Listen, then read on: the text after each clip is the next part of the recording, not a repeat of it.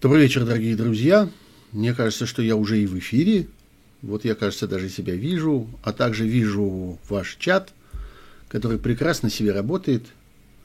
И вижу, что и Ашкарала слушает, и Москва на связи, и э, какая-то какая стеблина непонятного пола и возраста истомилась уж. Привет из Кимр, из Риги, Роттердам на связи, Пятигорск, бухает. Тут написано. Зачем же вы бухаете в Пятигорск? А нет, слухает, не бухает. Пятигорск слухает. Я думал, Пятигорск бухает. Уж обрадовался было совсем. Ну, можете и забухать, если вам как-то особенно хочется. Э, друзья, вы видите, я в таком не очень привычном интерьере, потому что я в деловой поездке, в гостинице, Э, ну, вроде здесь все работает, так что почему бы и нет? Как-то всякие мобильные девайсы позволяют. Правда, происходит бесконечная путаница с часовыми поясами и с анонсами, потому что я как-то большую часть времени провожу в одном часовом поясе, сейчас я в другом часовом поясе, в Москва в третьем часовом поясе.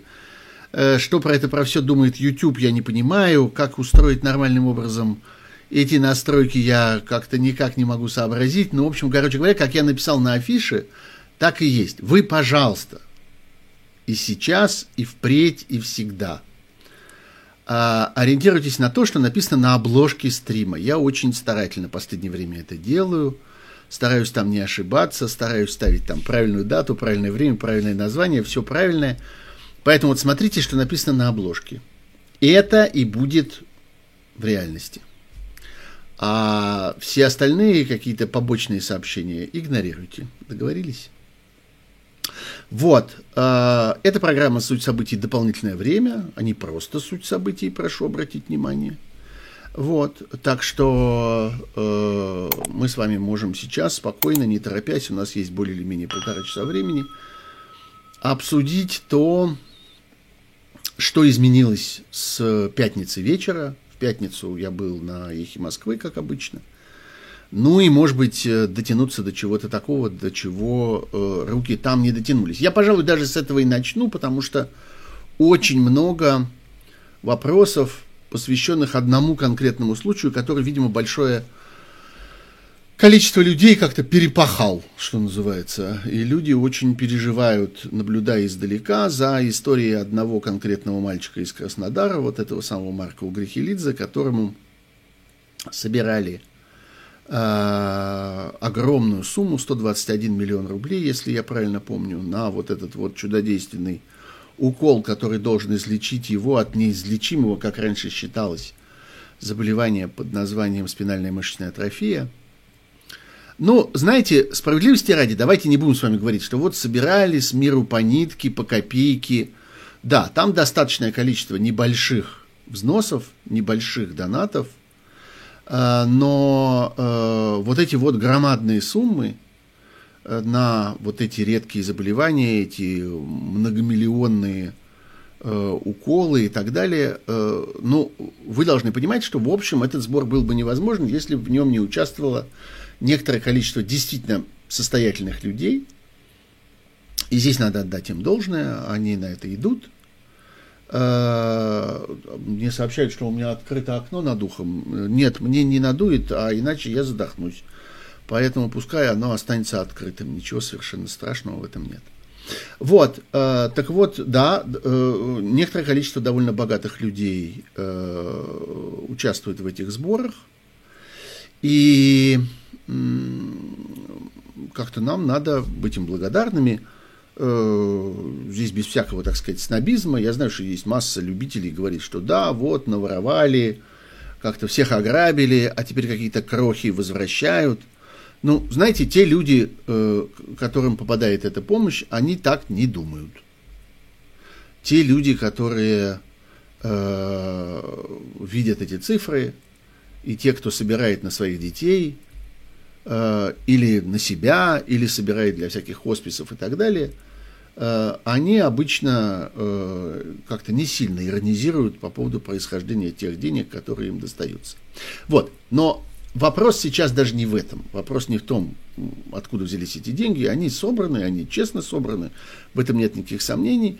Дальше начался конфликт, как вы знаете, потому что фонд «Круг добра», э, государственный фонд, который контролирует сейчас, э, по меньшей мере старается контролировать сейчас все вот эти денежные потоки, не побоюсь этого слова, которые ходят туда-сюда в связи с этими громадными тратами на орфанные заболевания, а, отказался этот самый фонд закупить э, это лекарство для этого однократного укола, для этого мальчика. А люди, которые сообщают, что они внимательно следят конкретно за этим случаем, они настаивают на том, что нужно именно это лекарство и собирали именно на это лекарство. А все остальное, с их точки зрения, является признаком того, что уже сегодня в этом фонде «Круг добра» э, завелись традиционные для российского делового оборота, я бы так это назвал, э, отношения, связанные с, со всякими откатами, связанные с э, тем, что контроль над денежными потоками – он дает возможность кусочек этих денежных потоков, так сказать, отщеплять в свою сторону. И фонду этому важно, э, чтобы он контролировал все источники этих лекарств, чтобы как-то мимо него ничего не ходило и так далее. И вот, дескать, поэтому фонд стремится к монополизму и так далее. Э, последняя новость в этой истории заключается в том, что были опубликованы материалы про вот этого вот врача, который громче всех объявляет о том, что нет, нужно именно такое э, лекарство, и никакие другие здесь э, проблему не решают. И довольно, надо сказать, убедительно это аргументирует. И вот э, сейчас я отключу э, здесь, извините, пожалуйста, отключу мессенджер, чтобы он не звякал и не брякал.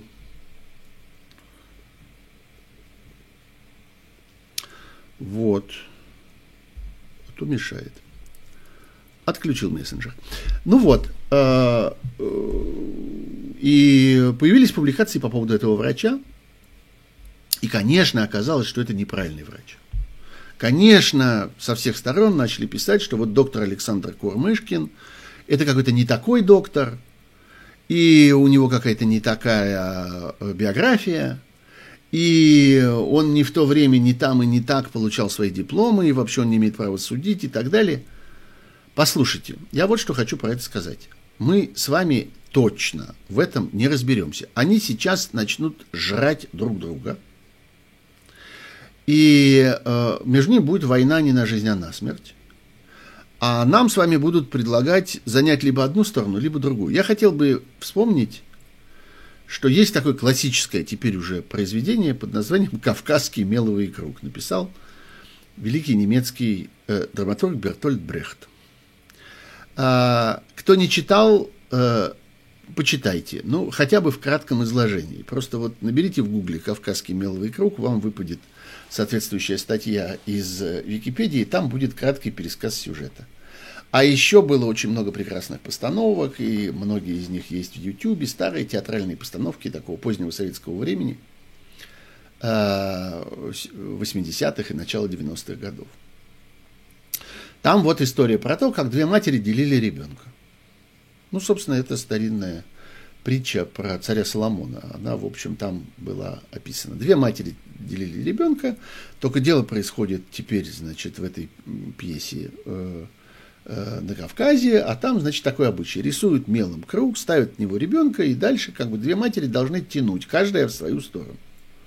Ну и, разумеется, выясняется, что настоящая мать та, которая отпустила, потому что она не хотела ребенку сделать больно. А не настоящая самозванная мать, она готова была этому ребенку хоть руку оторвать, но нужен ей был зачем-то этот ребенок. Но это я так грубо очень пересказываю. Мне кажется, что две стороны, которые сейчас тягают этого Марка Угрихилидзе, они оказались примерно в этом положении. Я не имею в виду его семью, разумеется. Я не имею в виду его родителей. Я имею в виду, с одной стороны, фонд «Круг добра», с другой стороны, фонд, которым руководит вот этот самый доктор Александр Курмышкин и так далее. Мне кажется, что э, они должны сейчас как-то перестать рвать этого ребенка. Технически это сделать очень просто. Обратиться к третьей стороне. Достаточно в мире клиник, достаточно в мире э, медицинских центров, которые занимаются этими орфанными заболеваниями, которые занимаются этой спинальной мышечной атрофией, используют эти, эти же самые препараты, их, собственно, три на весь мир. А, и э, мне кажется, что здесь можно было бы передать экспертизу какому-то стороннему э, эксперту, какой-то сторонней институции, э, и дать друг другу честное слово, что это решение будет исполнено. Ну, потому что деньги найдены. Это же вопрос не в том, чтобы как-то э, вот эта экспертиза что-то такое решит, и надо будет вынуть из кармана какую-то громадную сумму денег, непонятно почему, ее потратить. Деньги есть, вот они. Вопрос в том, как их потратить рационально. Как сделать так, чтобы эта колоссальная сумма, собранная для этого ребенка, действительно ему помогла, в идеале избавила его от этой болезни, а, ну, если это не удастся, то, во всяком случае, сильно, радикально улучшило бы его ситуацию и его прогноз жизни. Вот и все. Мне кажется, что люди, которые сейчас громко кричат за доктора Курмышкина или против доктора Курмышкина, э, которые объявляют, что этот фонд является справедливым, а тот фонд на самом деле является воровским, а потом наоборот, знаете что, отпустите этого ребенка. Позвольте Э, выберите стороннего арбитра, выберите хорошую зарубежную клинику. Чем дальше она будет располагаться, тем лучше. Отправьте туда быстро эти документы и получите от них э, решение. Как я понимаю, случай Марка Грехелидзе, он довольно типовой внутри вот этой вот болезни спинальной мышечной атрофии. Э, ничего такого невероятно экзотического относительно прочих пациентов, страдающих этим же самым заболеванием, там нет. Вот что я на эту тему хочу сказать, и вот моя позиция. И скажу вам, что я больше разбираться в том, прав доктор Кормышкин или ворует фонд, э, ворует фонд Круг Добра, на этом конкретном примере не хочу. У меня есть серьезные опасения относительно фонда Круг Добра по, на основании одного очень простого соображения. Это государственный фонд. Государственные фонды обычно заражаются вот этими вот коррупционными проблемами. Это типовая ситуация. И я буду ждать подробного, аргументированного, тщательного исследования того, как вращаются деньги в этом фонде. Но не в связи с этим конкретным одним ребенком и не в связи с этим одним конкретным случаем. Мне кажется, что здесь мы с вами просто должны отвязаться, что называется, от этой ситуации и идти дальше. Вот.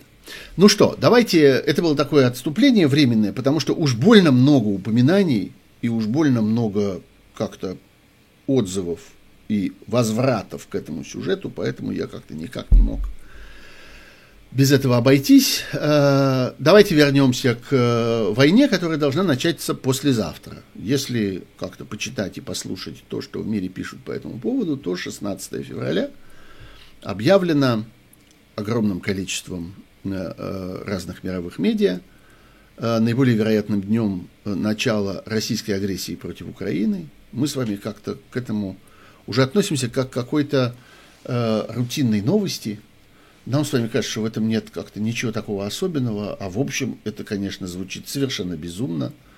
И сам факт, что мы с вами относительно спокойно это обсуждаем, э, этот факт э, говорит о том, что э, ну, мы с вами сильно одичали, что называется. Да-да, мы все, существующие внутри этой ситуации. Вот. Штука заключается в том, что в Э, этом э, э, в том, что российские пропагандистские медиа называют спектаклем, пропагандистской кампанией, комедией, информационной атакой. Там, в общем, есть много разных слов и эпитетов, которые они применяют.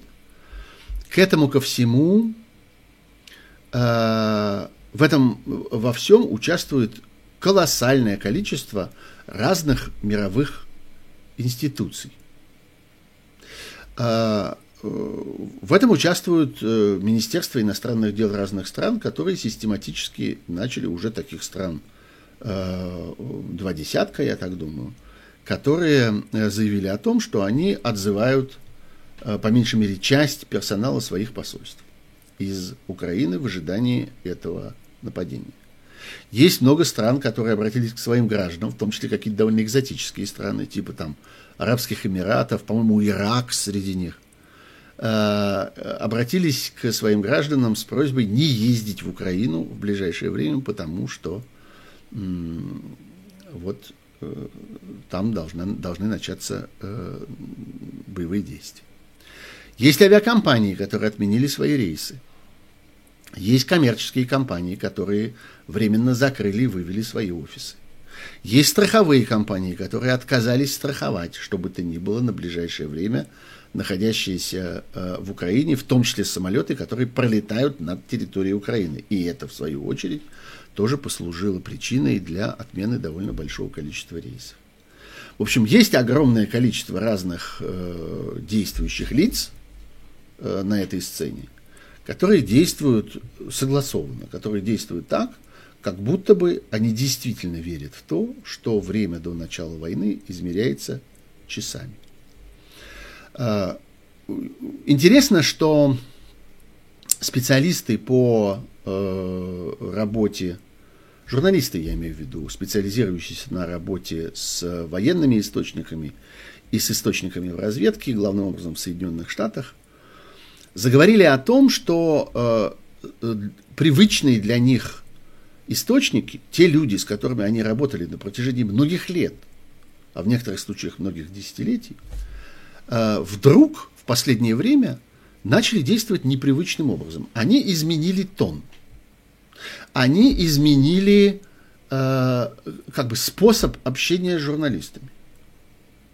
Они на протяжении последних нескольких недель начали выдавать журналистам, это касается и официальных источников – американских, и таких полуофициальных, которые имеют отношение к э, работе разведывательного ведомства американского и которые либо либо э, анонимно, либо так полуконфиденциально, то есть когда не произносится имя источника, но э, журналист имеет право дать понять, из какой в точности сферы его источник, где он, в каком, на какой конкретно позиции он находится.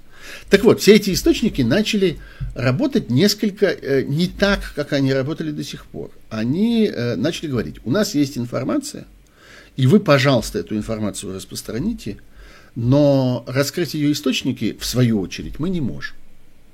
Потому что, ну, понятно, да, что обычно за теми источниками, которые работают с журналистами, есть нечто, на что они ссылаются. Они говорят, у нас есть разведывательные данные, полученные, ну, окей, никто подробно не объясняет, как получаются разведывательные данные, но обычно как-то дают понять, о какой именно разведке идет речь, из какой страны они получены, ну и, в общем, примерно можно заключить, каким способом. Э, иногда э, эти данные имеют э, совершенно очевидный такой осязаемый характер. Это или какая-нибудь аэрофотосъемка, или результаты прослушки, каких-то радиоперехватов и так далее. Но во всяком случае есть что-то, на что опираются эти военные источники. Обычно, когда они что-то такое более-менее серьезное сообщают, они, э, э, они рассказывают, а что, собственно, происходит э, на их кухне. Они объясняют, откуда они это взяли. Ничего подобного не происходит сейчас. И довольно часто э, мы слышим в последние недели, что вот эти вот разведывательные военные источники предлагают журналистам поверить им на слово. Есть даже несколько видеороликов, довольно живописных, когда происходит пресс-конференция официальных представителей Американского министерства обороны или Государственного департамента, и там журналисты прямо упорно говорят, пожалуйста, раскройте нам что-нибудь, дайте нам какую-нибудь э, э, какое-нибудь представление о ваших, в свою очередь, источниках. И те им отказывают. Дальше начинаются интерпретации. Для одних это свидетельство э, искусственности этой информации. Ну, понятно, мы имеем дело с искусственной компанией, которая просто, так сказать, спродюсирована э, высоко наверху в американском руководстве, э, а также в руководстве НАТО. И вот они намеренно, не имея в действительности никаких, э, никакой информации, это сообщают. Другие говорят, что нет, это наоборот свидетельство серьезности этих материалов. Так вот, на самом деле, конечно, истина, как всегда, находится где-то посередине. С одной стороны, есть колоссальное количество, и это произошло не вчера, это началось еще ранней осенью прошлого 2021 года, и хорошо бы про это продолжать помнить, э, колоссальное количество информации о накоплении разного рода военных сил вокруг Украины со стороны Российской Федерации, причем с трех сторон. Сегодня части накапливаются на территории Белоруссии, на территории нескольких регионов Российской Федерации, которые прилегают к украинской границе, и в Черном море, где собрался очень значительный военно-морской контингент. Причем состав этого контингента заставляет думать о том, что все это придумано для подготовки какой-то крупной десантной операции, э, возможно, ну, чаще всего говорят, в Азовском море.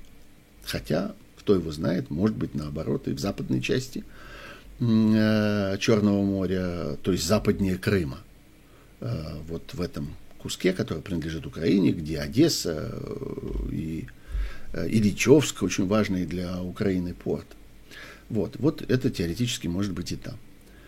Невозможно отмахнуться от этих данных.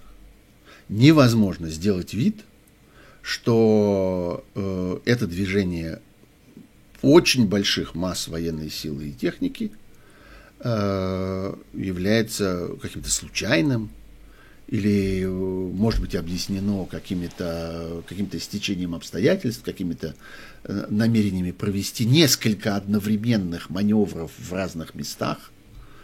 И вот по совпадению это все как-то оказывается близко друг к другу и более-менее в одно и то же время. Нет, это так не работает. Кроме того, есть всякие э, конкретные обстоятельства, которые подробно обсуждаются, э, которые являются такими индикаторами подготовки к э, крупным боевым действиям. Э, количество э, полевых госпиталей, которые развертываются, количество э, донорской крови, которая накапливается, количество топлива, которое накапливается в этом регионе, появление всяких, я говорил как-то раз про это, всяких специфических военных частей, типа всяких э, инженерных, э, э, инженерной техники, которая умеет строить мосты, наводить э, быстро дороги в каких-то непроходимых местностях, э, разминировать э, минные поля и так далее, и так далее. Это все военные Э, к этому относится как э, ну, к некоторым довольно ясным э, указаниям на то, что готовится какая-то крупная войсковая операция. Специалисты спорят по этому поводу. Я видел самые разные споры. И по поводу этой крови, и по поводу этих госпиталей. Нет, госпиталей не слишком много, а, пожалуй, даже мало. Нет, а вот о крови сообщали некоторое время тому назад – а срок хранения крови относительно небольшой, и, скорее всего, вот те крупные запасы крови, которые, донорской крови, которые м, были обнаружены, ну вот следы от которых были э, обнаружены разными медиа, скорее всего, эти запасы просто нужно уже перестать обращать на них внимание, потому что срок годности этой крови все равно прошел, эту кровь давно уже либо выбросили, либо переработали в какие-то вторичные э, препараты, которые из э, крови добывают. Э, так что давайте не будем про это говорить. Очень много каких-то подробных, детальных споров на этот счет. Но я думаю, конечно, что здесь не обошлось без э, совершенно намеренной э, политической игры. И я не вижу в этом ничего предосудительного, если мы с вами это признаем и скажем, что натовское командование и американское руководство просто расставила капкан для Путина, и Путин в этот капкан благополучно провалился. Потому что, конечно, э, вся политика э, российского руководства в этом кризисе, который российское руководство, собственно, и создало, И я, мне уже приходилось читать суждение о том, что, ну как же, вот эти вот ультиматумы, они же были как-то в ответ на угрозы э, военного освобождения там возвращения Крыма и военного освобождения Донбасса. Это же агрессия началась, наоборот, с той стороны, а в ответ случились эти ультиматумы. Нет, дорогие друзья, не в этом порядке. Сначала появились два вот этих э, текста, с позволения сказать, дипломатических. Сначала появились два проекта соглашения, одно с Соединенными Штатами, другое с НАТО, а потом начался этот кризис. Вот в таком порядке это происходило. И э, вся как бы, тактика путинская в этой ситуации, она вполне описывалась знаменитой фразой «держите меня семеро». Ну вот я прямо вот уже так не могу, я прямо так разозлился, я прямо так огорчился, я так разволновался, что я вот прямо совсем себя не контролирую. Вот прямо сейчас на вас брошусь. Вот если вот вы мне немедленно не ответите, ой, держите меня семеро, будет прямо ужасно. Ну и э, ответ, который на это был придуман, ответ э, в политическом, в дипломатическом смысле довольно остроумный, ответ, который никогда не применялся э, вот в такой интонации, ответ такой хладнокровный, что ну валяй, ну давай. А, конечно, э, в этом есть определенные учеты психологии лично Путина. И это очень большая беда, что российская политика до такой степени антиинституциональна. То есть ничего в ней не определяется никакими институтами, а определяется конкретным физическим человеком, э, подверженным разнообразным э, как-то психическим осложнениям. Я бы такое слово употребил. Осложнением. Э, и одно из них заключается в том, что, ну вот, наблюдение за этим человеком показывает, что он э, автоматически э, поступает противоположно тем ожиданиям, которые с ним связываются. Знаете, есть такой хулиганский способ, мне много раз, особенно в детстве, приходилось в этом участвовать. Хулиганский способ мучить игроков в какую-нибудь игру – вот мне эта аналогия в последнее время приходит на ум, и мне она кажется довольно точной. Вот представьте себе, сидят два человека и играют в шахматы. Не знаю, в скверике, на лавочке. И вокруг них собирается толпа. И смотрит. И игроки оба говорят этой толпе, только чего не подсказывать. Ну и все держат языки с зубами и не подсказывают. Но постепенно выясняется, что один из игроков особенно нервно и особенно как-то истерично относится к этим подсказкам. И если ему подсказывают какой-то ход, он никогда его не делает. И в такой ситуации обязательно находится человек, я сам просто присутствовал при этом много раз, и сам участвовал в таких э, событиях. Обязательно находится человек, который начинает намеренно этому игроку подсказывать. Причем подсказывает собака лучшие ходы подсказывает то, что действительно надо было бы сделать. А тот из чистого упрямства, из э, такой преувеличенной гордости говорит, нет, раз мне подсказали, я этот ход делать не буду. Ну, это, конечно, очень такая м, приблизительная аналогия, но в какой-то мере она демонстрирует э, то, насколько важна э, насколько важны здесь какие-то психологические игры, и психологические ловушки. Э, мы очень зависим от того, как там физически, фактически отреагирует один из игроков. Да, вот это вот ровно оно. Лошадью ходи, век воли не видать. Это вот мне как-то вспоминают эту, эту историю в, э, в шахматной игре. Правильно делают один из э, слушателей э, про эту лошадь мне сообщает. Ну вот, э, штука в том, что мы очень от этого зависим. А значит, на этом может играть противоположная сторона. И она на этом хладнокровно играет. И сегодня мы можем уже совершенно отчетливо сказать, что Байден дразнит Путина.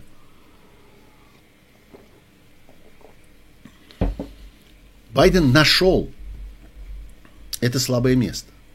Байден нашел эту манеру. И Байден последовательно вынуждает Путина э, решиться на торопливый, непродуманный, губительный шаг.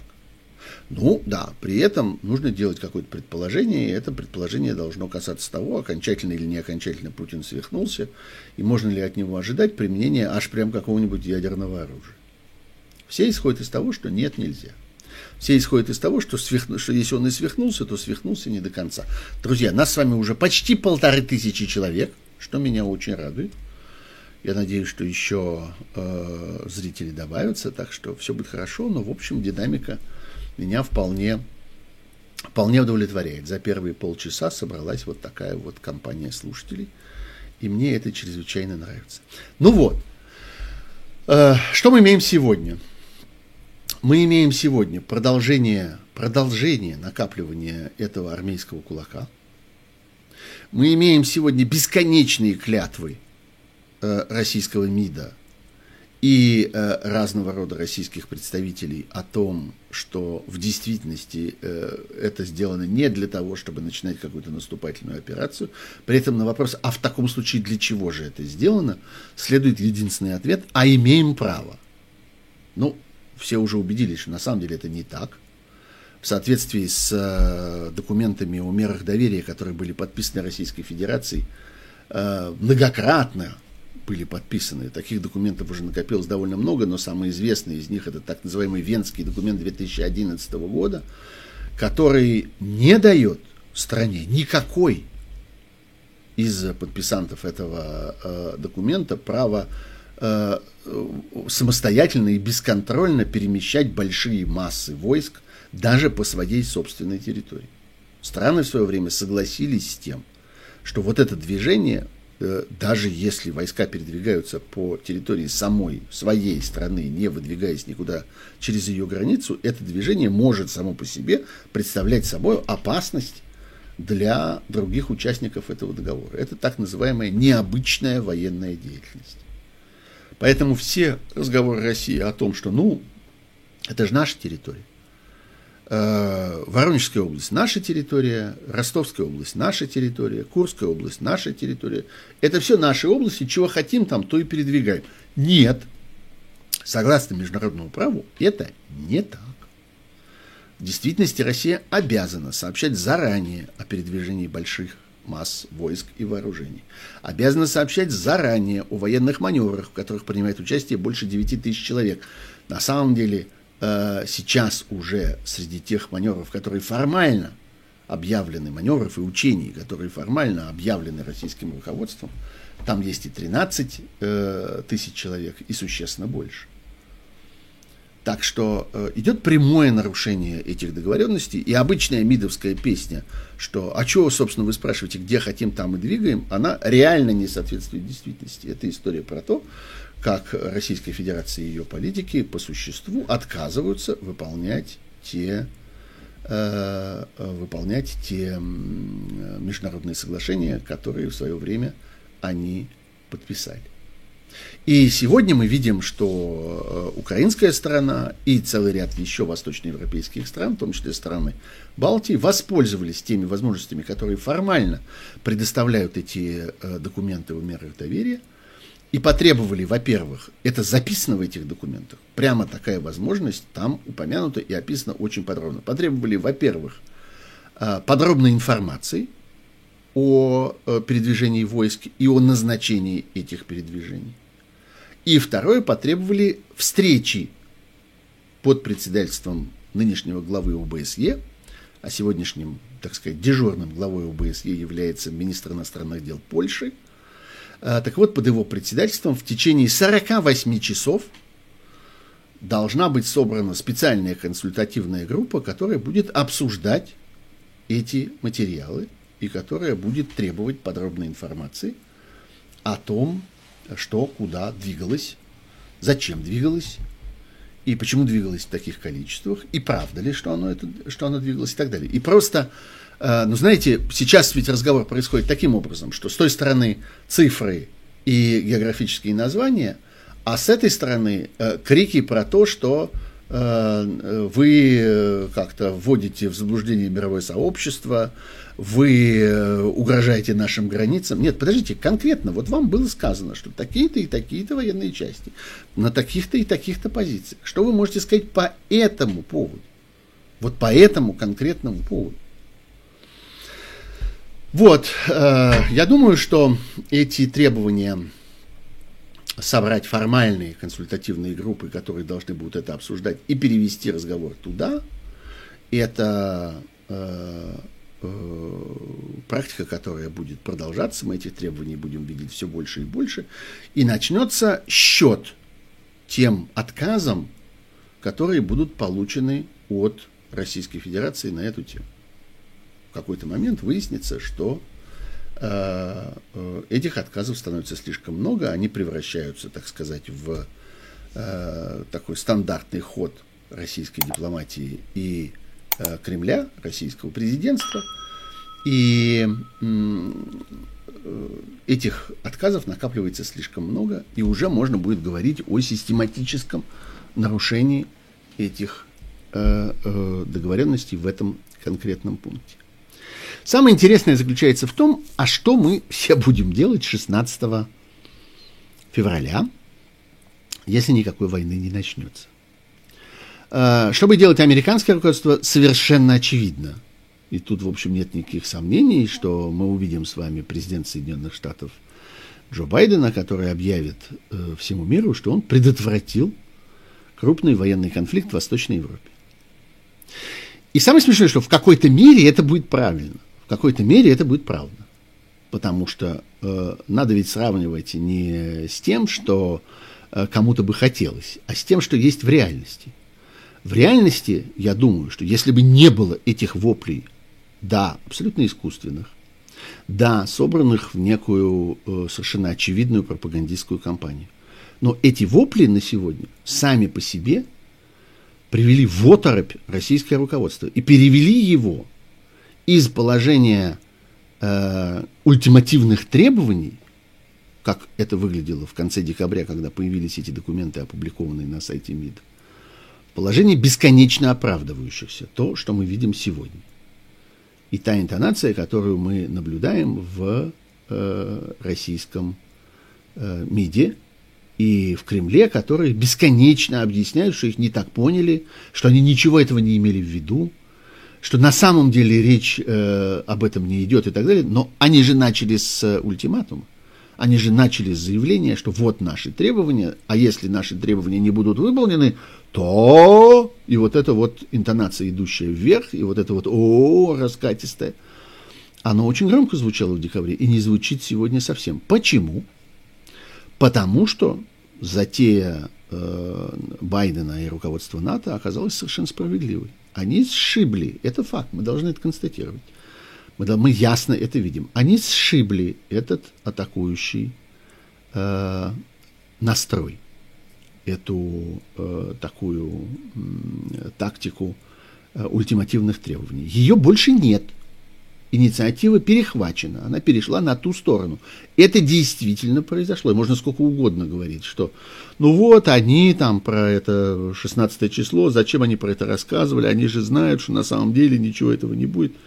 Знают, не знают, но цели своих они добились. И я бы сказал, что я сочувствую этим целям, потому что в результате мы этой войны не видим, ее нет. А могла бы уже и быть. Запросто могла бы быть. Дождемся среды, конечно, э, но мне кажется на сегодня, что мы можем считать ну, гребень этого кризиса преодоленным. Во всяком случае, агрессивность с российской стороны явно пошла на спад. И вот этот вот переход э, в оборону, переход в самооправдание является, несомненно, позитивным мотивом в этой ситуации.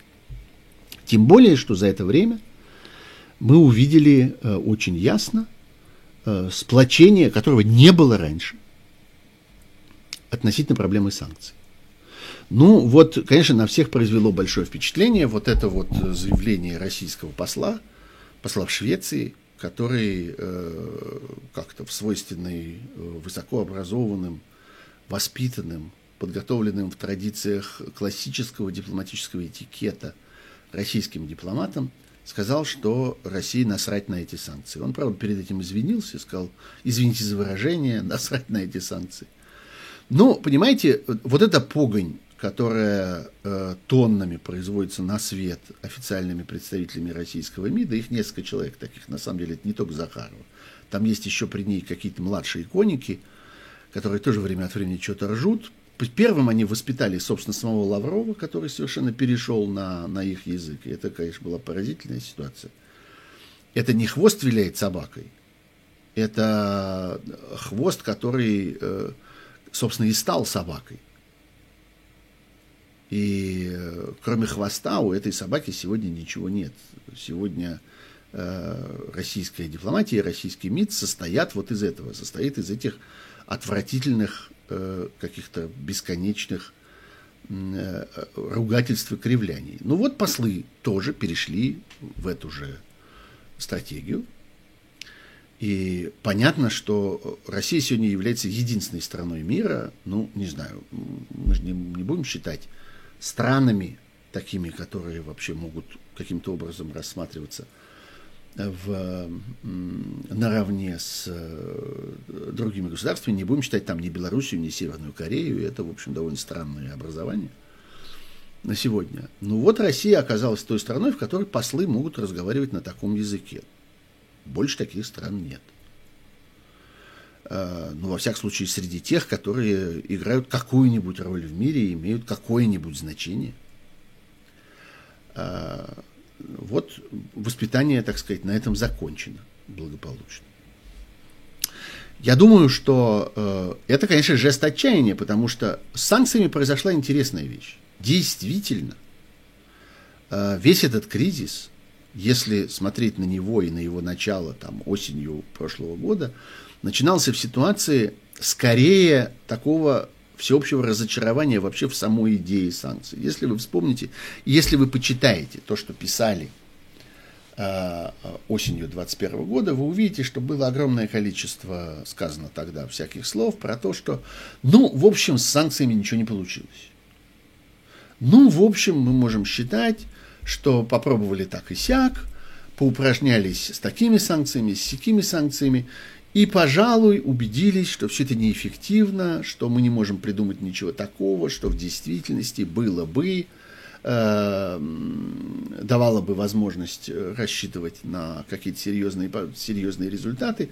А есть какие-то вещи, которые мы в санкции никогда не включим. Ну, например, Северный поток-2. Ну, все, понимаете, ну вот с Северным потоком все ясно. Северный поток будет раньше или позже с такими сложностями, с такими сложностями, но как бы э, инструментом, который теоретически мог бы быть использован для санкций, Северный поток перестал быть. Это вот была ситуация, скажем, полугодовой давности. Сегодня это совершенно не так.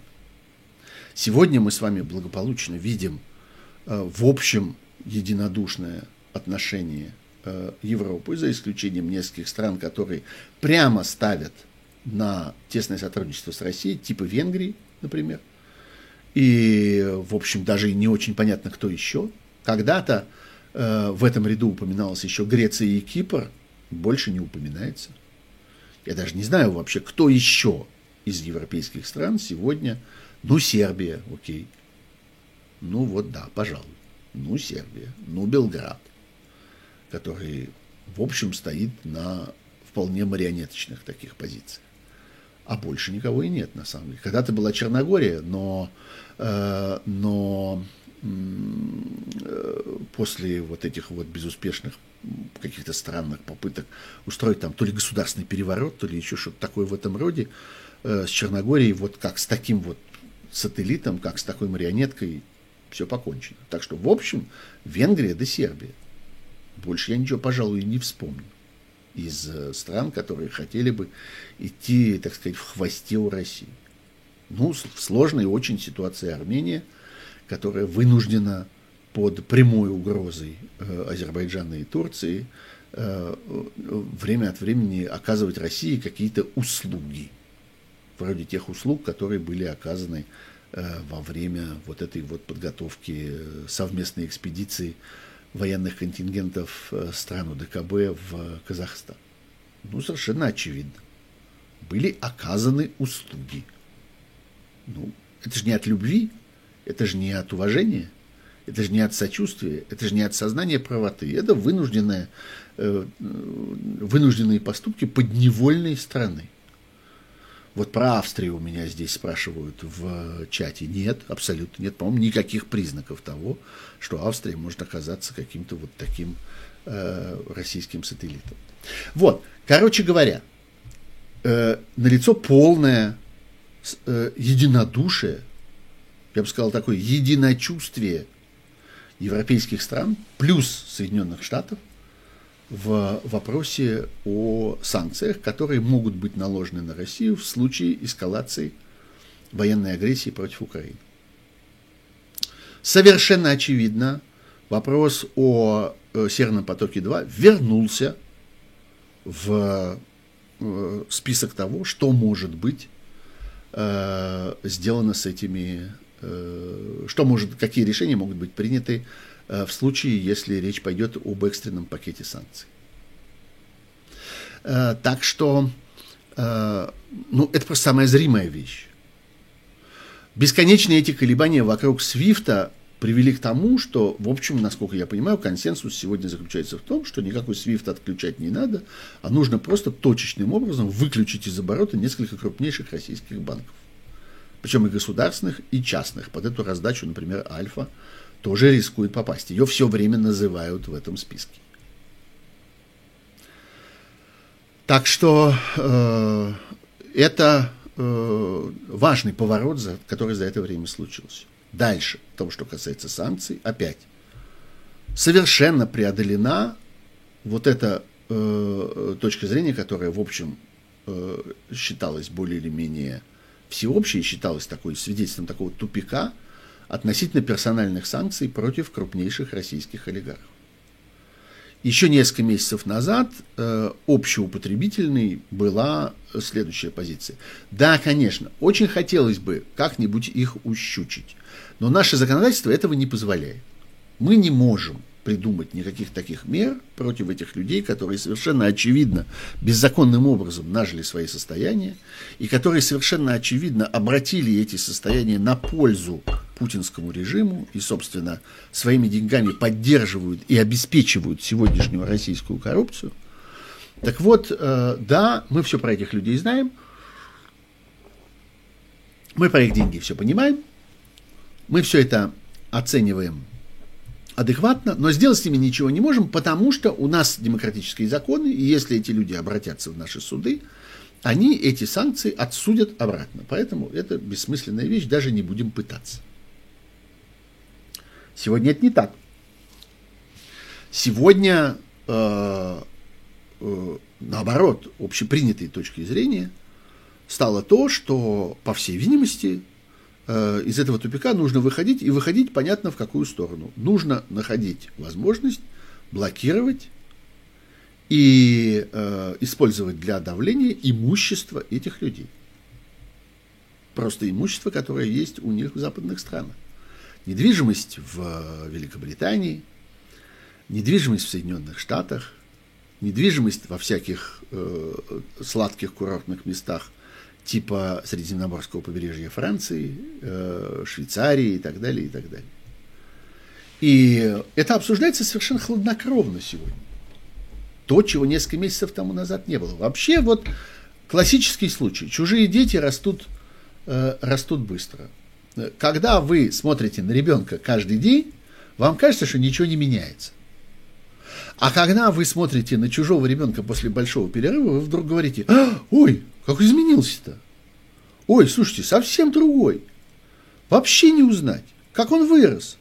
Так и тут. Вот если вы просто сравните ситуацию с санкциями, э, интонацию разговора, содержание, набор мер, которые применялись э, еще э, осенью 2021 года с тем, что происходит сегодня, вы увидите громадную разницу. Эта разница касается прежде всего персональных санкций, санкций против э, олигархов, близких к Путину, И эта разница касается тех э, таких крупных масштабных экономических мер, вроде газового рынка, поскольку речь идет о поиске альтернативных источников и о развертывании новых э, ресурсов, новых э, мощностей для того, чтобы заместить тот газ, который поступает из России.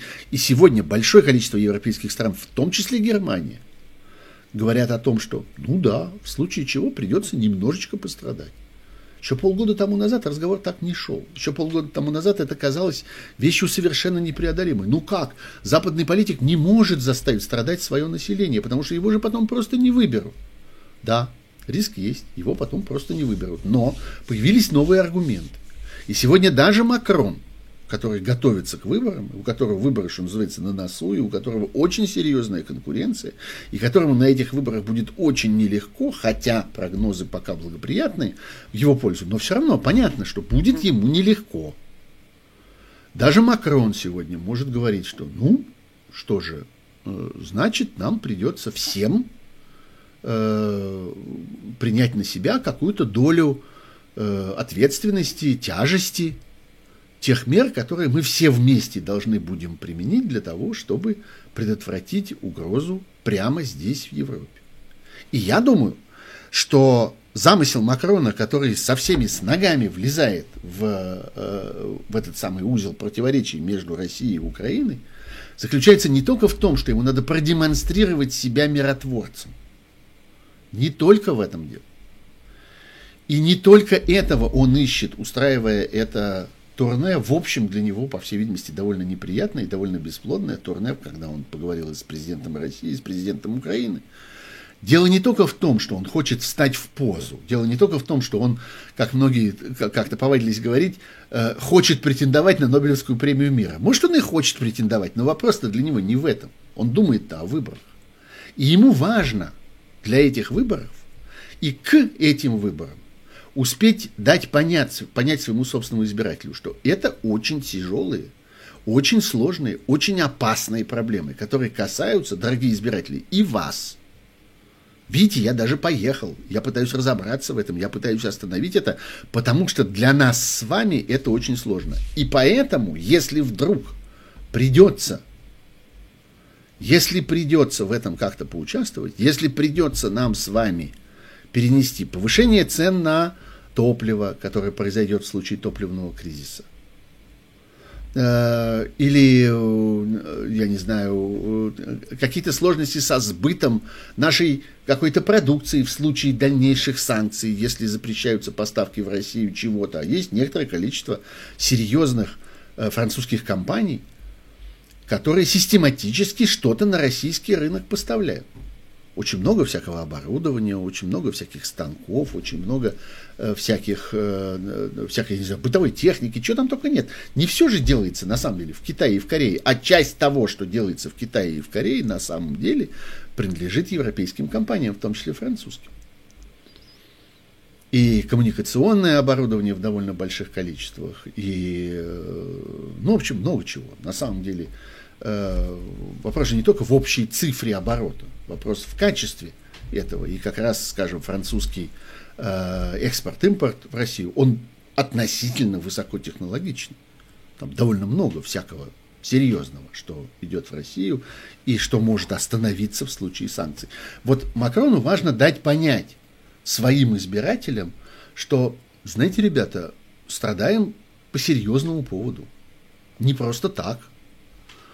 Дело не только в том, что э, там кому-то что-то не нравится. Это действительно угроза для нас. Вот что он здесь делает. Так что вот э, сравнение двух ситуаций на начало э, осени и на нынешний момент показывает, что э, история с санкциями развивается, в частности, э, крайне э, угрожающим таким образом для России. Ну, послушайте, вот пишет мне Анатолий Визенфельд, у Макрона 70% энергетики атомная, ему этот газ пофигу. Нет, газ никому не пофигу. Газ никому не пофигу по, для начала, потому что э, Европа сегодня очень интегрированный экономический механизм. и сокращение поставок газа, скажем, в Германию э, или в ту же самую Австрию или в э, страны Восточной Европы, несомненно, скажется на экономической ситуации Франции, потому что в свою очередь она имеет тесные экономические связи с этими странами. Это все сообщающиеся сосуды. Вопрос не только в том, что вот э, для Франции не нужно столько газа, чтобы, э, чтобы этот газ поступал в, в плиту на кухне. Но не об этом же речь. Речь идет об интегрированной европейской экономике, так что это э, связанные в целом вещи. Ну вот, давайте к другим темам, чтобы не вязнуть уж так на Э, этой военной э, и санкционной ситуации, она остается с нами, никуда она не денется, нам с вами предстоит это все обсуждать и обсуждать снова и снова, и, собственно, после 16 числа у нас с вами появится очень много дополнительных поводов для того, чтобы об этом говорить. Но, э, да, меня просят высказаться по поводу, это такая пограничная с этим тема, э, по поводу э, вот этих думских инициатив насчет признания, а там, глядишь, и присоединения ДНР, ЛНР. Друзья, нужно э, в этой ситуации все время держать в голове несколько каких-то базовых вещей. Первое. Российской Федерации не нужны ДНР и ЛНР. Вот прям реально и радикально не нужны. Делать с ними нечего. Это колоссальные убытки, это колоссальные заботы, это внутренне расколотое население, которое нужно э, как-то держать в кулаке. На самом деле нынешняя позиция ДНР и ЛНР как э, двух гвоздей ржавых, которые загнаны, не знаю, там, в ногу Украине и не дают ей нормально двигаться, это для сегодняшнего российского руководства гораздо более ценная возможность и гораздо более э, как бы э, полезная с их точки зрения ситуация, чем ситуация, в которой ДНР и ЛНР принадлежат России и контролируются Россией. Или хотя бы являются вот такими, э, такими папилломами на теле России, как, э, я не знаю, Абхазия или Южная Осетия когда формально это вроде не часть страны, а на самом деле совершенно очевидно, что это все приросло и ни на чем больше не держится. Эта ситуация будет гораздо менее э, благоприятной. И я уверен, что Россия сделает все для того, чтобы оставить ДНР и ЛНР вот в той позиции, в которой они есть сегодня. Как часть формальной Украины, которая Украине не подчиняется. И которая не дает Украине нормальным образом развиваться. В этом, с точки зрения российского начальства, роль ДНР и ЛНР в сегодняшней европейской политике. Это инструмент мучения Украины. Это первое. Второе. Государственная Дума вдруг решила заявить, потребовать, что необходимо э, признать, а потом и включить в состав России Донецкую и Луганскую область. Что важно про это знать? Государственная Дума никогда ничего не решает и никогда не имеет своего мнения или своей точки зрения, или своей линии, или своей позиции ни по какому поводу.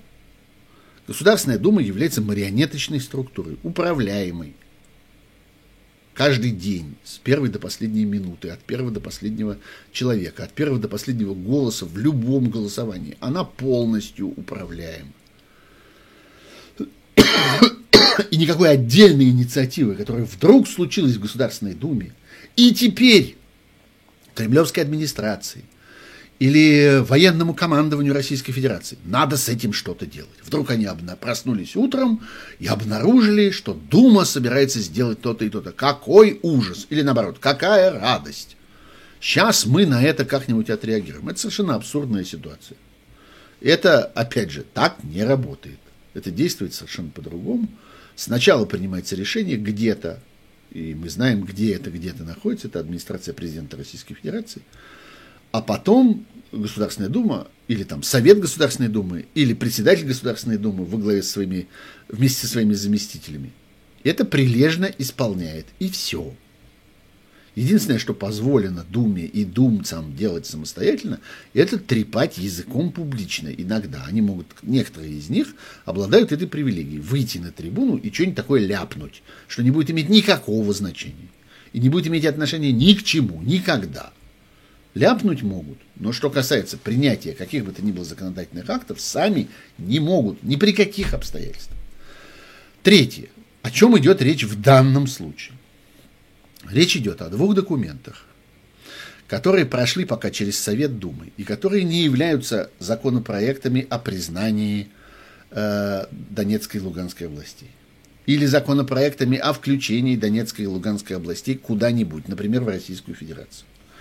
Или еще какими-нибудь законопроектами о чем-нибудь, что что-нибудь меняет в статусе Донецкой и Луганской области. Ничего подобного. Речь идет о постановлениях по вопросу обращения к президенту с просьбой признать независимость самопровозглашенных республик. То есть Государственная Дума сама даже не пытается ничего сделать. Она пытается попросить президента сказать что-нибудь по вот этому вот поводу. Вот и все. Поэтому рассматривать эти э, законопроекты как какой-то фактор – рассматривать их как что-то, что каким-то образом меняет ситуацию, двигает ситуацию в каком-то направлении, кого-то вынуждает какой-то реакции или еще что-нибудь вроде этого, не нужно. И это просто полемический аргумент. Это возможность вот в этих бесконечных разговорах, которые сейчас ведет Путин, он уже не рад этому. Уже был, был период, мы с вами помним, когда он домогался этих разговоров, когда он бесконечно хотел ну поговори со мной мама это называлось. Поговори со мной Байден. Пусть Байден со мной поговорит, пусть Меркель тогда еще со мной поговорит. Пусть э, Борис Джонсон со мной поговорит. Пусть кто-нибудь вообще со мной разговаривает. Почему меня все игнорируют, как в том анекдоте? Сейчас эта ситуация тоже перевернулась. Это тоже, кстати, к вопросу о том, что радикально изменилось за последние полгода. Вот это. Сегодня э, для Путина это чудовищная обязанность. Он вынужден непрерывно с этими людьми разговаривать и все время оправдываться и все время объяснять, что он не хотел и не собирается, и его зря подозревают, и, и, и, и вообще как-то перестаньте меня мучить. Ему нужны для этого какие-то аргументы. Ну вот, например, вот такой. Ему нужны какие-то темы для разговора. Знаете, это известно в любом светском обиходе, что как-то если кто живет такой бурной светской жизнью, у него возникают сложности с э, темами для обсуждения за столом. Все время надо что-то придумывать. И вот эти светские дамы начинают специально какие-то книжки читать, какие-то фильмы смотреть, там, э, вести умные беседы с разными философами для того, чтобы набраться каких-то сюжетов, которые они потом будут обсуждать в застольных беседах. Вот так и тут. Вот Путину нужен этот сюжет, чтобы он мог этим э, собеседникам своим время от времени говорить, послушайте, ну, понимаете, я тут в таком сложном положении – у меня тут вот, у меня парламент, понимаете, парламент. Да? Вы слыхали, что бывает такая вещь, парламент? Да, у вас же есть парламент. Вот, у меня тоже есть. И вот мой парламент, понимаете, он хочет, он требует, он выступает с тем-то и тем-то. Это, конечно, имитация. Это, несомненно, э, не представляет из себя ничего, что как-то влияло бы на э, э, реальное развитие ситуации. Только аргументы для общего разговора. Еще сюжет.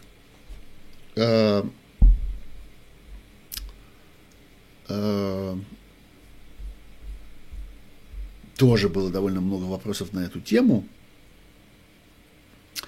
Э, я, признаться, даже удивился, что э, это так сильно кого-то взволновало. Это э, медийные сложности связанные с э, Russia Today, которые таки запретили вещание в Германии, и в ответ запрет на работу в Российской Федерации немецкой волны. Немецкая волна, надо сказать, из всех вот этих западных медиа, которые на русском языке предлагали потребителю какую-то информацию здесь, в России, пожалуй, пусть на меня никто не обижается – но находилась в довольно слабом положении. Наиболее эффективно, несомненно, в этой группе BBC, э, Голос Америки, Радио Свобода, потом есть объединенные медиа у Голоса Америки и Радио Свободы под названием э, «Настоящее время», которое, в общем, пожалуй, является вполне успешным проектом, имеет свою аудиторию и делает довольно качественный продукт. Ну, вот, пожалуй, те, кто на этом рынке видны, а немецкой волны вместе с международным французским радио РФИ, ну, вот, надо признать, что они видны были очень мало. А, но, тем не менее, вот что мне важно подчеркнуть здесь, в этой ситуации. А, мне важно подчеркнуть абсолютно э, э, разное целеполагание в двух этих закрытиях. Закрытие э, вещания э, э РТ Германия было ответом на абсолютно конкретную деятельность РТ Германии. Главным образом на их, что называется, антиваксерскую пропаганду. Первое. И второе, на их систематическое вмешательство в э, межпартийную борьбу внутри Германии. Совершенно очевидно, что это вещание находится строго на стороне одной партии, на стороне альтернативы для Германии. Есть такая партия, к счастью, сегодня не самая большая в германском спектре, но тем не менее присутствующая в Бундестаге, тем не менее, ну, явно уже стоящая на ногах, это не какое-то случайное образование, которое пять минут назад появилось и через пять минут назад, э, через пять минут еще исчезнет. Нет, не исчезнет, это уже сегодня действующая сила – в германской политике, партия с вполне отвратительной программой, партия с э, вполне э, разнузданной э, такой идеологией, партия с э, крайне неприятными, часто истеричными лидерами, партия э, довольно популярная среди Э, определенные части, ну, мы все знаем, что российская иммиграция, она часто носит такой крайне консервативный характер. Я специально не употребляю слов правый, левый, потому что все перепуталось, и все в разных странах уже по-разному по этой части. Крайне консервативный характер, в котором много расизма, много изоляционизма, много презрения к понаехавшим тут – Э, много, с другой стороны, э, э, такой, таких, я бы сказал, паразитских аргументов, когда люди, с одной стороны, высказываются против каких бы то ни было, какой бы то ни было помощи тем, кто в ней нуждается, тем, кто приезжает, тем, кто просит убежище и так далее, с другой стороны, стороны истошно борются за те социальные программы, которые помогают именно им, за всякие Э, там, я не знаю, э, за бесплатную медицину, за вспомоществование в области найма дешевого жилья, за распределение каких-то дешевых продуктов питания, за льготы в области коммунального хозяйства, там электричество и вода и так далее. В разных странах это по-разному. И всегда вот эта самая российская э, последняя волна иммиграции всегда представляет из себя, вот одной ногой они стоят на вот этих вот таких глубоко социалистических позициях, пусть государство нам помогает, оно нам обязано. А с другой стороны, вот э, как-то интенсивно борется с конкурентами за эту государственную помощь. По существу это именно это, это именно вот эта вот война с конкуренцией. Так вот, э, к э, Rush Today Германия были абсолютно конкретные претензий. Претензии, которые заключались в том, что эта структура, делая вид, что она э, является медиа, что она является частью журналистского ландшафта, в действительности представляла из себя лоббистскую пропагандистскую группу. Никогда ничего подобного не предъявлялось Deutsche Welle в России никогда никто не мог упрекнуть их в том, что они отстаивают позицию какой-то конкретной, не знаю, политической партии внутри России, какой-то конкретной группировки внутри России. Да, они придерживались таких проевропейских всегда позиций. Они всегда комментировали то, что происходит э, в России с точки зрения России как части европейских процессов. Ну да, а в чем, собственно, здесь э, преступление? И совершенно очевидно, что Rush Today была закрыта э, из таких, я бы сказал, из соображений мести и больше ничего. Просто в ответ. Никаких конкретных претензий к ним никогда не было. Никогда не мог никто упрекнуть их в том, что они принимают в чем-то участие, нарушают, так сказать, э, журналистскую э, свое журналистское предназначение или, не дай бог, знаете, как это принято говорить, ведут работу, несовместимую со статусом журналиста. Это в точности то, что имело отношение к Rush Today в Германии и что никогда не имело отношения к Deutsche Welle в России. Ну и последний сюжет, в мне 15 минут, я не хочу сильно затягивать этот стрим, потому что как все устают. Точнее, нет, предпоследний все-таки. Есть еще один, о котором я хотел сказать. Но пос, э, предпоследний сюжет, э, который мне важен, это суд над Алексеем Навальным, который начинается завтра. И он начинается в таких обстоятельствах, которые, которые заставляют нас вообще прекратить говорить об этом суде как о суде. Мы с вами должны говорить об этом как о чрезвычайном трибунале. Потому что налицо все признаки этого чрезвычайного трибунала. Он проводится на выезде. Он э, проводится в реальности в закрытом режиме, хотя э, судья провозглашает абсолютно лживо, что это открытый процесс, но на этот открытый процесс технически невозможно попасть. Что чрезвычайно важно, он проводится в режиме э, последовательных, тотальных ограничений во всем, что касается информации об этом процессе для широкой публики, потому что адвокаты Навального обложены со всех сторон подписками о неразглашении. И это условие их работы там. Собственно, выбор, который перед ними стоит, многие спрашивают, а зачем они подписывают эти, эти подписки? Зачем они дают эти подписки? А потому что им важно принимать участие в этом процессе, они должны оказывать адвокатские услуги своему клиенту. С этим ничего нельзя сделать. Это единственный способ. Они должны там быть. Их клиент, Алексей Навальный, попросил этих адвокатов работать с ним в этом процессе. И они работают. Если для этого надо дать подписку о неразглашении, они дают эту подписку. Что лишает их возможности нормальным образом общаться с окружающим миром. Нормальным образом сообщать окружающему миру, что происходит на этом процессе. Вы знаете, что сегодня Юлия Навальная опубликовала письмо свое обращение к президенту Путину и к разному прочему другому начальству, где потребовала того, что ей обязаны, а именно возможности присутствовать на суде над ее мужем.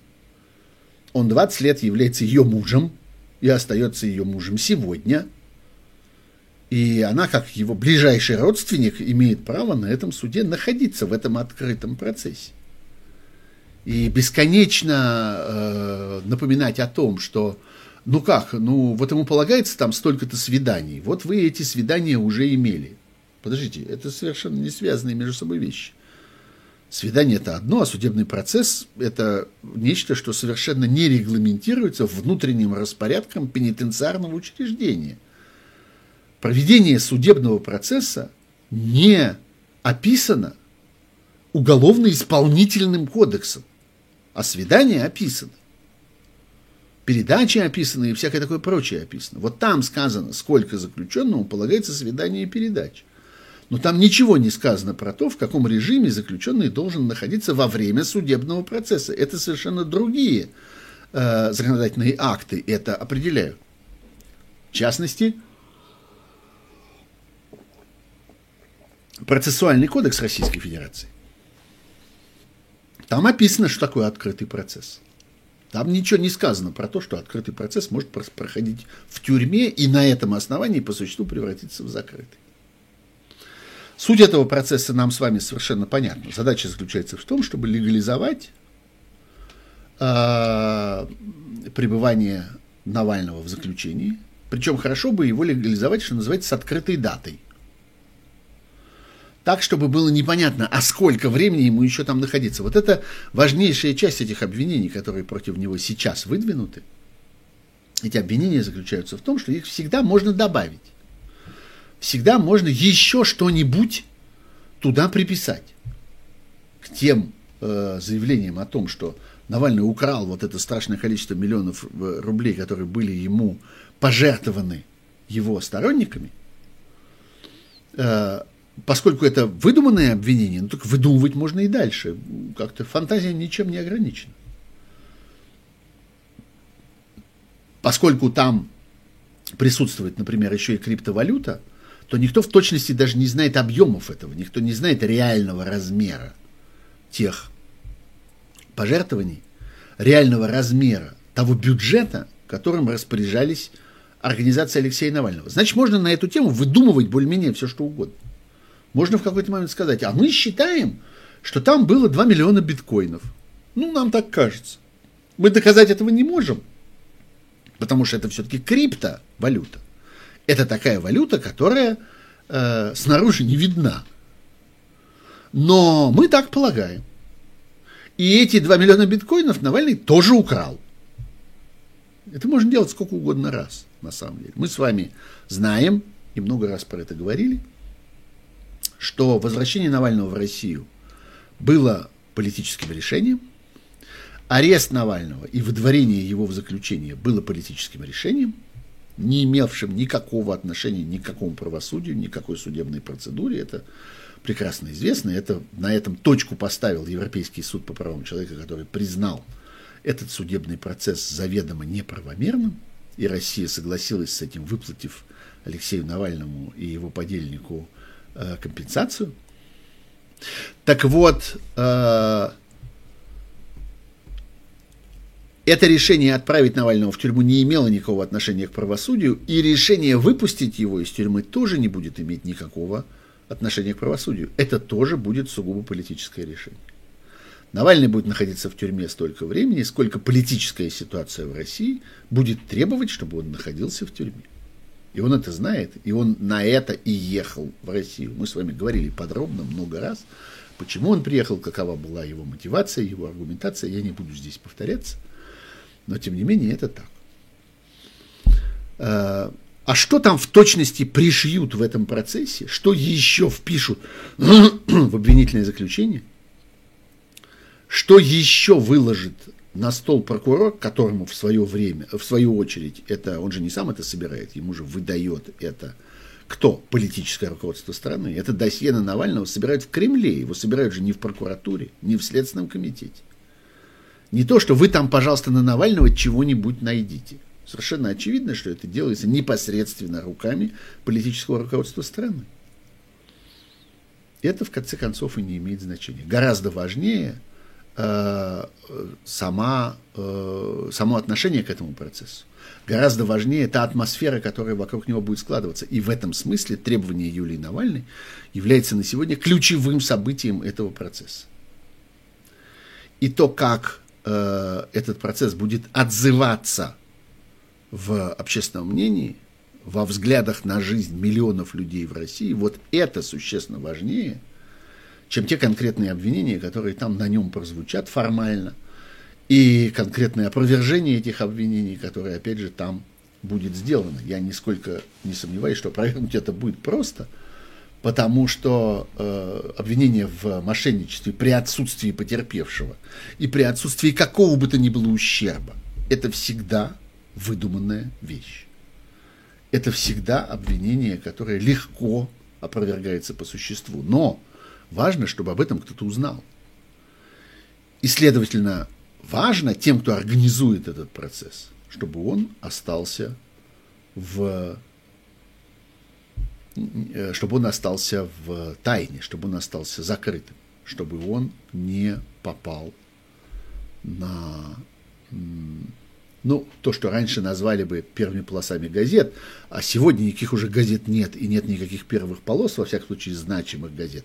Сегодня это тренды социальных сетей. Борьба будет происходить там. Соперничество, собственно, состязательная часть этого процесса будет происходить не в колонии, где будут судить Навального, а она будет происходить в социальных сетях, там, где этот процесс будет обсуждаться. Там будет происходить главное в этом обвинении и главная борьба за репутацию Алексея и за политическое будущее Алексея. К чему я это говорю? К тому, что нам всем с вами предстоит принимать в этом участие. Мы оказываемся действующими лицами этого процесса. Таким образом. Для нас это оказывается э, для нас это оказывается важнейшей работой сегодня. Следить и таким образом участвовать в этом э, процессе. Э, есть еще пара вопросов, и в оставшиеся несколько минут я к ним бы вернулся. Нет, нет. Есть одна обязательная для меня тема. Те, кто слушали суть событий в минувшую пятницу – может быть, обратили внимание на финальную часть моей программы, на то, что я заговорил там о мемориале.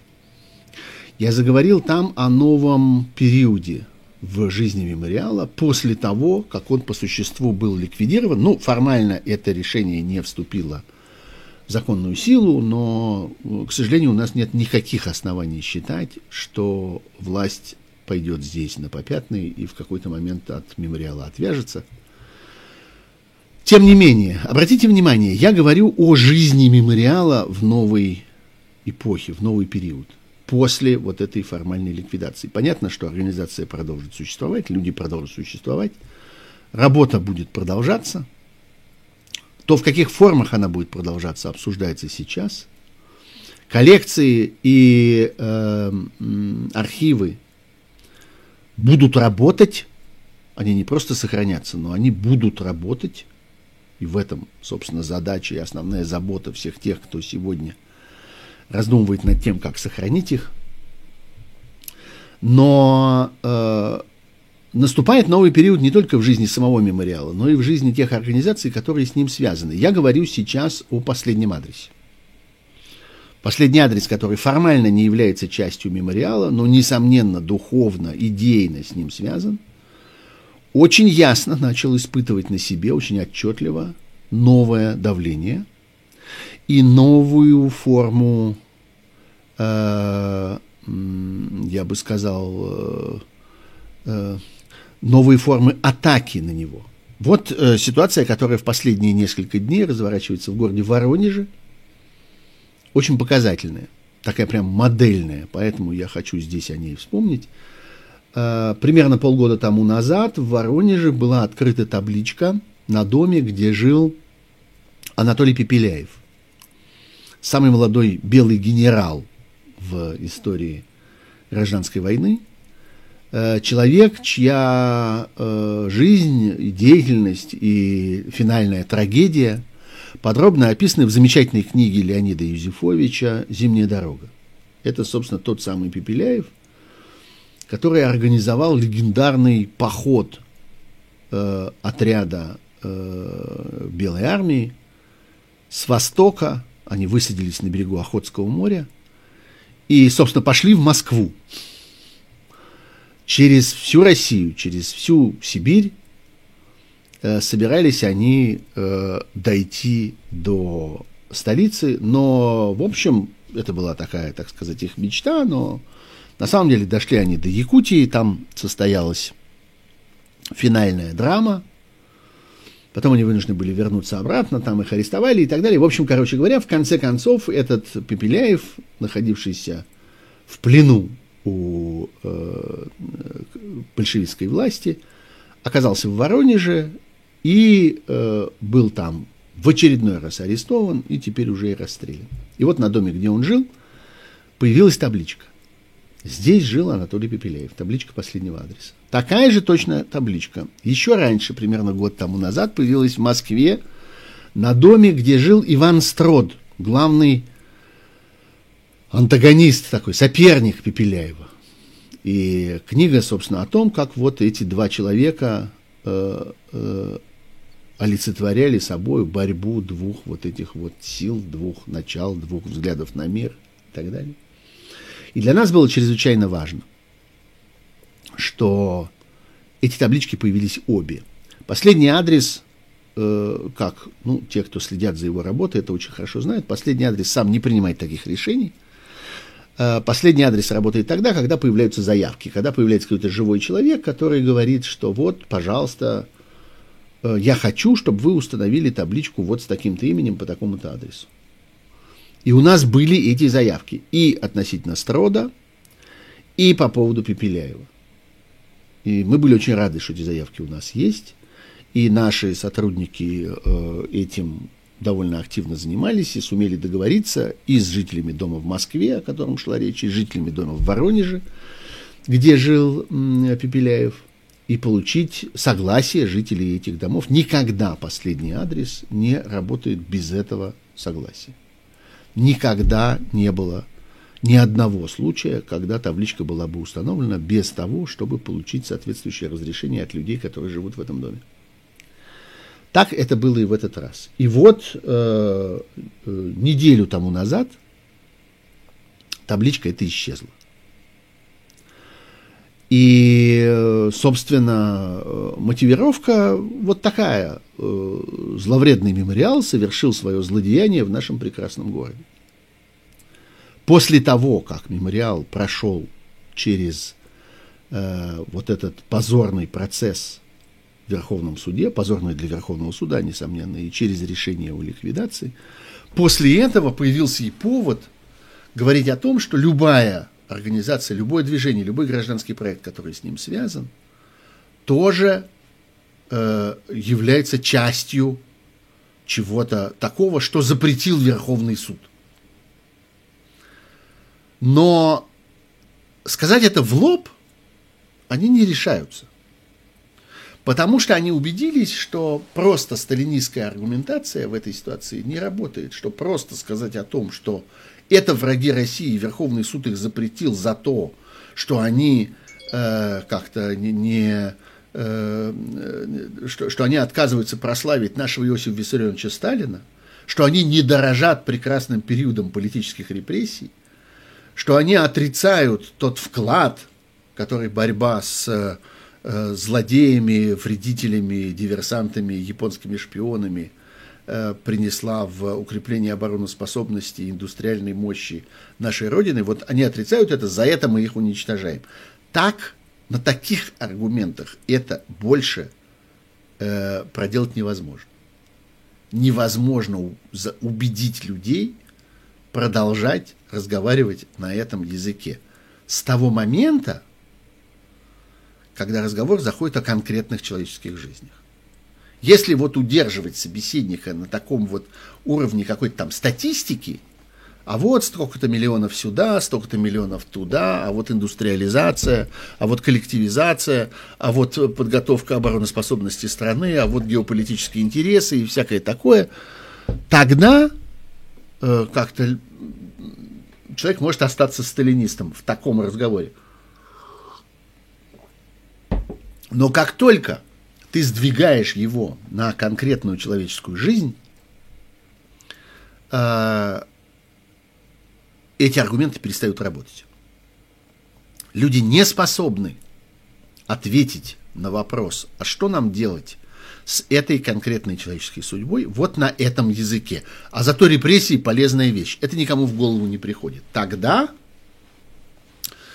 э, была придумана другая система атаки на э, и мемориал, и теперь последний адрес. Атака с другого фланга. Вы недостаточно радикальны. Вы защищаете, оправдываете, увековечиваете э, каких-то предателей, каких-то пособников, каких-то стукачей, палачей и всякое такое. Вы не берете на себя, вот что важно, вы не берете на себя самопровозглашенной роли суда.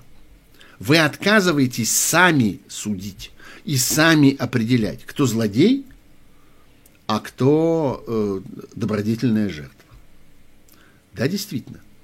И мемориал, и вслед за ним последний адрес отказывались это делать. Есть несколько жестких критериев, которые позволяют принять решение о том, что такую-то заявку, такую-то просьбу об установке таблички последнего адреса мы выполнять не будем, потому что имеются вот такие документальные свидетельства о непосредственном участии этого человека в организации массовых политических репрессий. Он был участником всех вот этих трибуналов, двоек, троек и так далее. Вот такого трибунала, как трибунал над Алексеем Навальным сейчас в тюрьме. Вот когда-нибудь это будет поводом для отказа в реабилитации людям, которые принимают участие в этом суде сегодня. Вот однажды они доживут до этого. Так это обернулось для участников всех этих двоек и троек, которые в массовом порядке за пять минут отправляли на расстрел невинных людей. Вот э, это, собственно, критерий номер один. Там есть другие столь же формальные критерии. А критериев, э, таких, я бы сказал, морально-нравственных, мы не применяем. Мы отказываемся судить. Мы отказываемся говорить, этот человек был сволочь, и поэтому хорошо, что его расстреляли. Так ему и надо. Вот такой аргументации у нас не бывает. Вот это интересная вещь, и я предлагаю тем, для кого это важно, тем, кто понимает, в какой мере э, история нашей страны жива, какой мере эта история участвует сегодня в нашей сегодняшней жизни, в наших сегодняшних э, столкновениях, в сегодняшней э, борьбе Э, людей, которые пытаются отстаивать гражданские права и самое главное право, право человека на жизнь, с одной стороны, и людей, которые пытаются э, отстоять здесь э, интересы государства, которые с их точки зрения превыше интересов личности и жизни,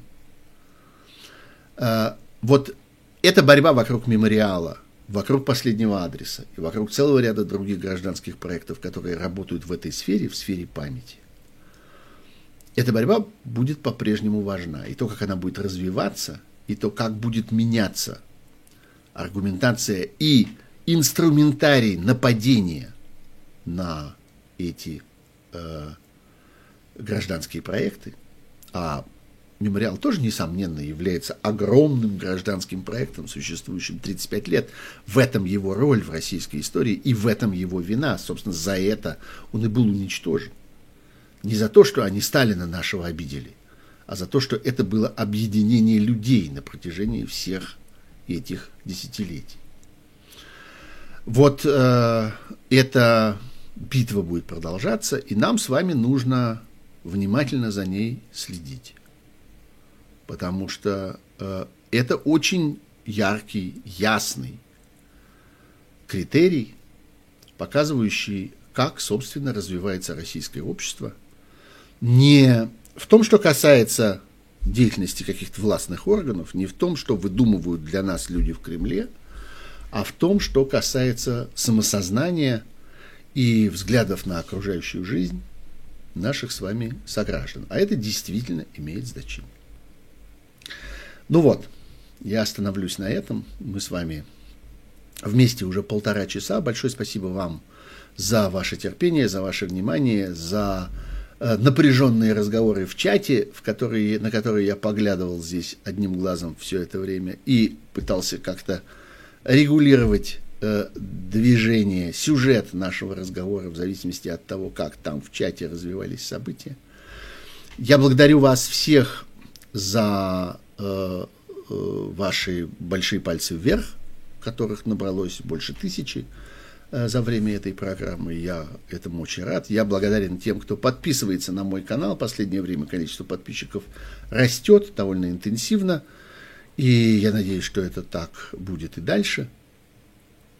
Э, наша видеожизнь постепенно разнообразится, развивается. Э, я намерен в ближайшее время продолжить те эксперименты. Вот вы видели, может быть, первый опыт с Виктором Шендеровичем, когда мы разговаривали вдвоем, у меня появился еще один э, собеседник, с которым мы обсуждаем возможность поговорить. Я думаю, что это будет уже на следующей неделе, но это я вам подробно про это расскажу. Будет и постепенно развиваться всякое другое видеопроизводство. Так что надеюсь вас видеть гостями и дальше на моем YouTube-канале. Подписывайтесь, пожалуйста, для него, на него для этого – Э, это удобно, можно будет на колокольчик нажать и получать оповещения обо всем, что здесь происходит. Спасибо большое, будьте здоровы, всего вам хорошего, счастливо пока. Это была программа «Суть событий. Дополнительное время» со мною, Сергеем Пархоменко. Пока.